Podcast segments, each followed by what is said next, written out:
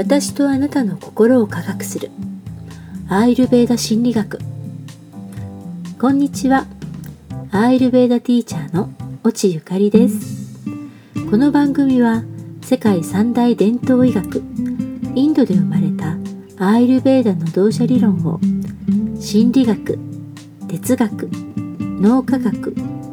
少しだけスピリチュアルも交えて仕事や人間関係恋愛など日々の生活の中で生まれるさまざまな悩みを解消するヒントをお伝えしていきます。皆さんどうぞよろしくお願いします。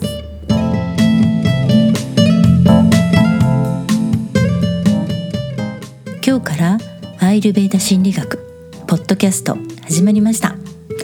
ネットラジオは初めてなのでちょっとドキドキしてます。噛んだりとかつかえたりとかお聞き苦しいこともあるかもしれませんが皆さんどうぞよろしくお願いします。この番組はアーユルベーダの基礎である同社理論を心理学の面からお話ししていきます。同社理論は体質論とも言ってバータ、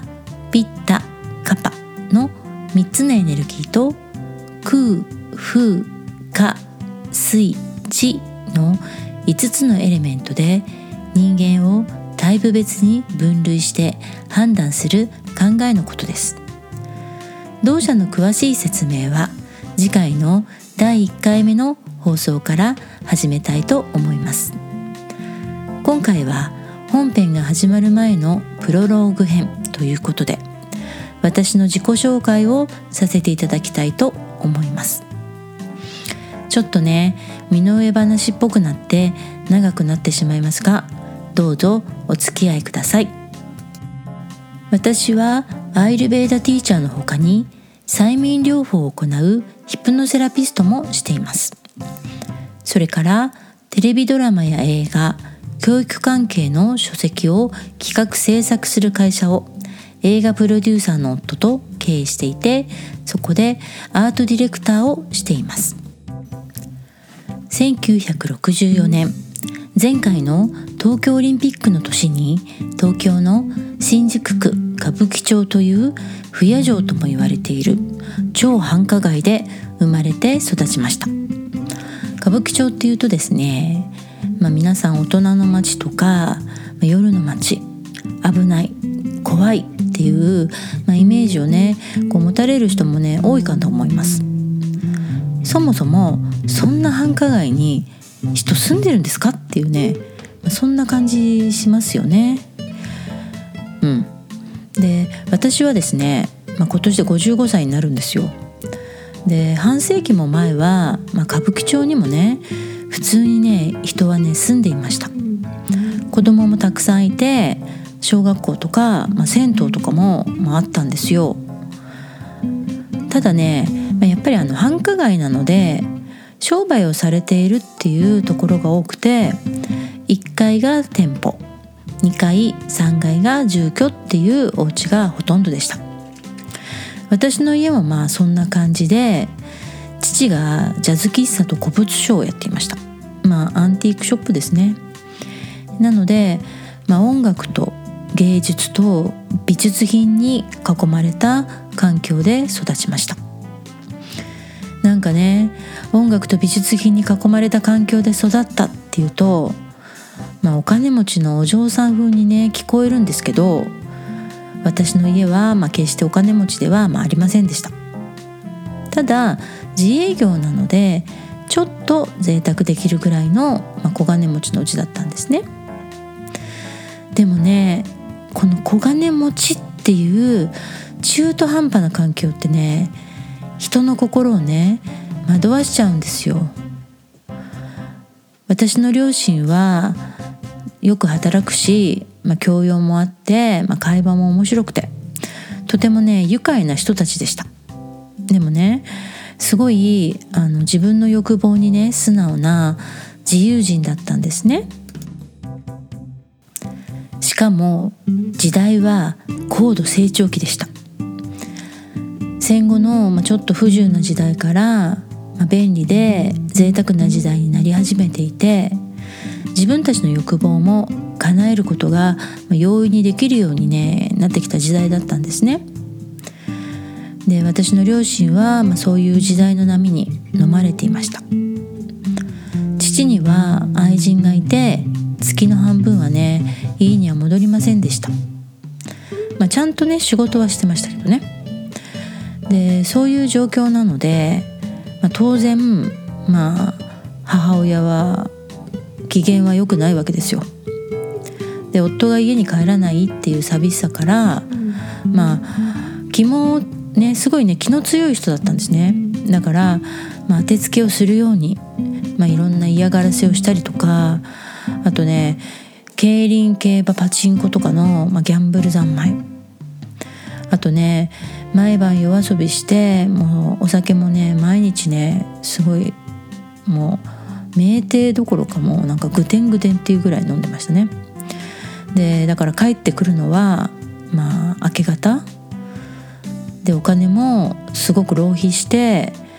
で最終的にはですね自分も愛人を作ってしまうという、まあ、転落系不良女子だったんですね。まあ、同じ女性という立場から考えると、まあ、気持ちはね分からなくもまあないんですけどでそういう両親はですね会えば喧嘩ばっかりしていました。で会ってない時も、まあ、それぞれが、まあ、相手の悪口を言うっていうね、まあ、子供からすればたまったもんじゃないんですけどね。ででもねこういう喧嘩ばっかりしている夫婦だったんですけどこの2人はね恋愛結婚だったんですよ。愛し合って結婚したにもかかわらずまあ愛って冷めちゃうというかまあ減っちゃうんですね。で、そんな両親の姿を見て人はなぜ愛し合って一緒になったのに嘘をついたり人を裏切ったり、まあ、最終的には自分自身までね傷つけちゃうのかなっていうことをね幼い頃からね考えさせられちゃったんです。多分この経験が私に人の心とは何か。なんで人は苦しむのかっていうことに興味を持たせる原因になったんだと思います。またね親とは中学生になるまで別々の家で生活をしていました私の両親は自分たちの欲望にねすごく素直で、まあ、自分の自由な生活っていうのをね、まあ、最優先していましたまあ、あとはねあの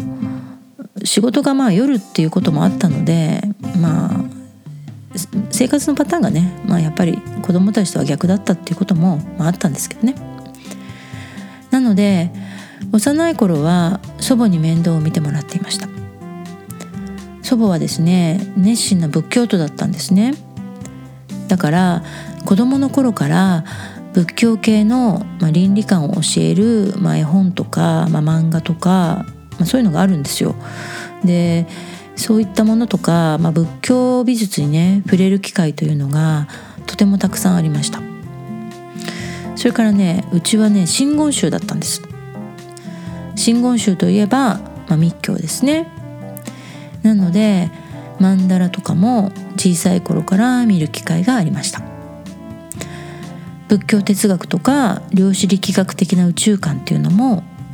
こういう芸術とか、まあ、文学とかから学ぶ機会があったわけです。で私は祖母のように熱心な仏教徒ではないんですけれどもこういう幼い時の経験と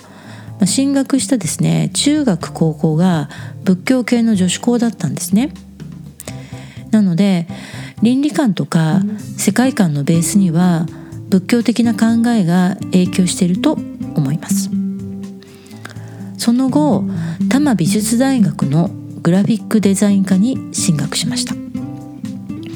そこで芸術心理学というジャンルがあることを知りました。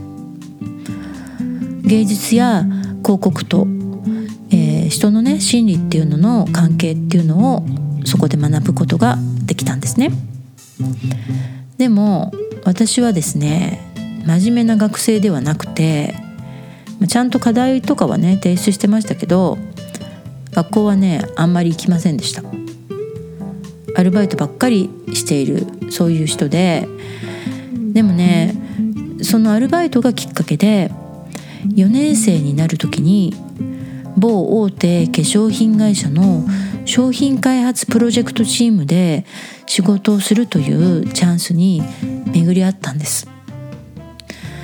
もうねその仕事はすごい面白くてで私はねその仕事にねのめり込んじゃったんですね、まあ、自分がデザインしたものが大手の会社で大量生産されてそれをね世の中の多くの人たちが使うっていうこういう現実。これはね当時二十歳21とかねそのぐらいのあの美大女子の女の子にはですねものすごく魅力的なことだったんです。さらにですね私は親からネグレクトされて育ってしまったのでなんだかこの時にね初めてねこう認めてもらえたっていうね気持ちになってねすごくね嬉しくなっちゃったんですね。結果大学は中退してしまいました。それと同時に家も出て当時付き合っていた男性と22歳で結婚。24歳で出産。やりたい仕事もして好きな人とも結婚して子供もできて。いやもう結構人生っていいよね。すごく私の人生いい感じかも。っていうふうにまあ思っていたんですよ。その時はね。なんですけどもまあ世の中まあね人生いろいろあるんですよ。本当。で結婚生活はですね、まあ、ちょっといろいろあってあの破綻してしまい、まあ、離婚してしまうことになります。でねで悪いことってまあね結構重なるんですよね。本当。でね同じ時期に親の会社もね倒産してしまいます。まあちょうどバブル崩壊時代だったんですよ。お金も頼るところも、まあ、なくなっちゃうわけですよ。で子供もですね前の夫が引き取ってで精神的にもすごく弱ってしまって10代からの張り詰めた気持ちの糸がねこの時にプツンってね切れちゃったんですね。で自殺未遂を繰り返して心療内科にも通ったりしました。半年間本当にねもう何にもできずに何も考えられなくて。頭に浮かぶことって言えばもうねネガティブなことばっかりっていうね最悪のね精神状態を経験しました。でもね人はねどん底まで落ちると浮上したいっていうね気持ちになるんですね。このままじゃダメだ。本当にダメになっちゃうかもしれない。自分がねできることはねきっと何かあるはずだからもうねなんかちょっとちゃんと生きようっていう風に、まあ、気持ちをその時にねちょっと切り替えたんですよ無理く無理くりね。で私はまああの仕事をしながらマーケティングをね学ぶ機会があったんですよ。でこのマーケティングの、まあ、知識とそれからデザイナーの経験とあとまあ心理学も勉強していたので、まあ、心理学の知識を生かしてデザイン事務所を立ち上げて起業しました。で起業後はですねもうね何かに取りつかれたように仕事漬けでした。今の夫とも出会って再婚もして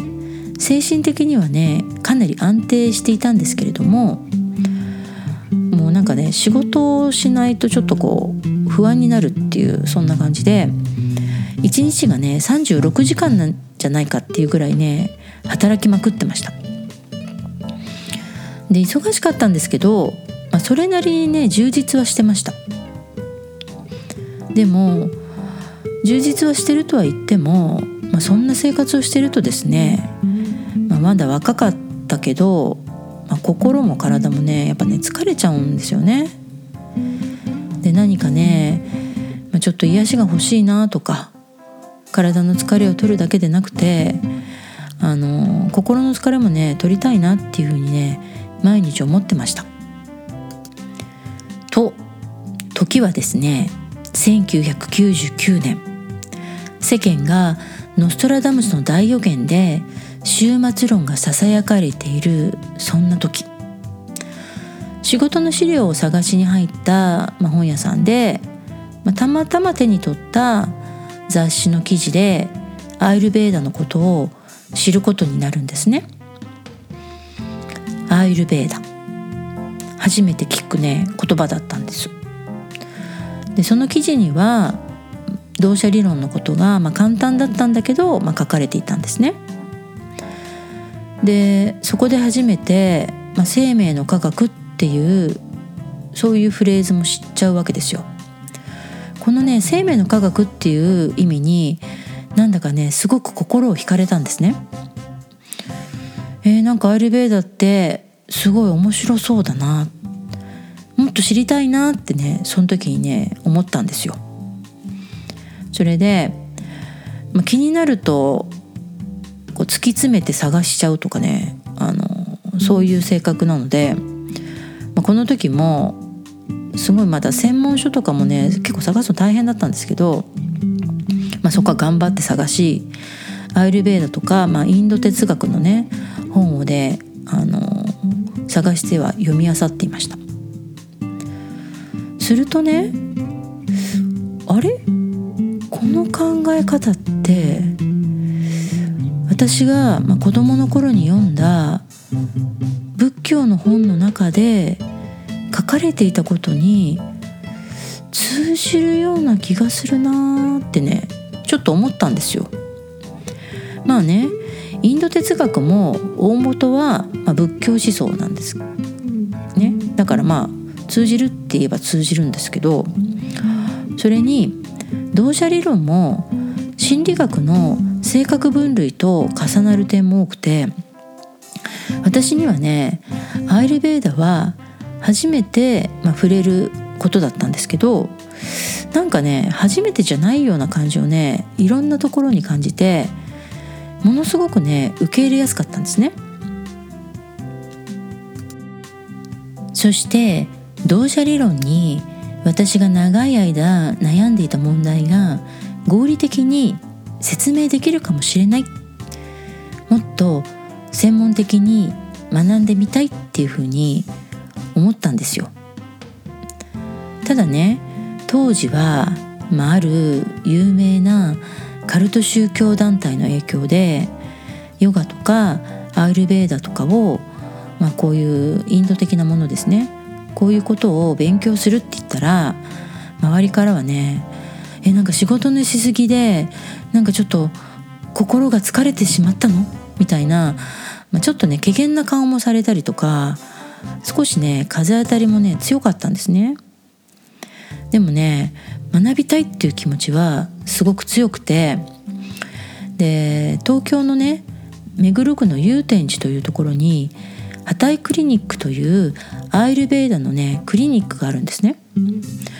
そこの創設者の畑井弁先生という方が、まあ、いらしてですね、まあ、この方はもう個人なんですけれども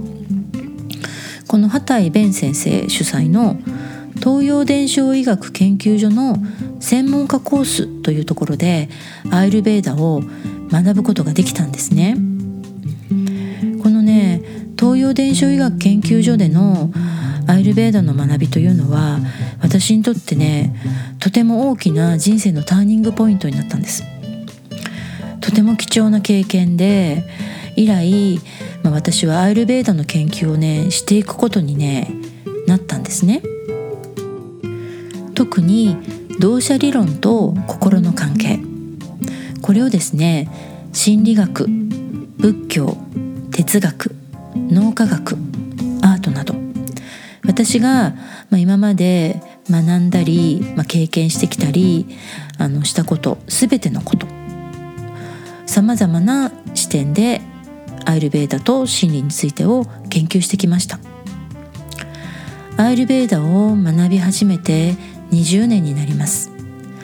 セラピストとしても18年の経験を積んで10年ほど前からアイルベーダと心理学をベースにした講習を行っています。趣味は編み物と工作と料理です。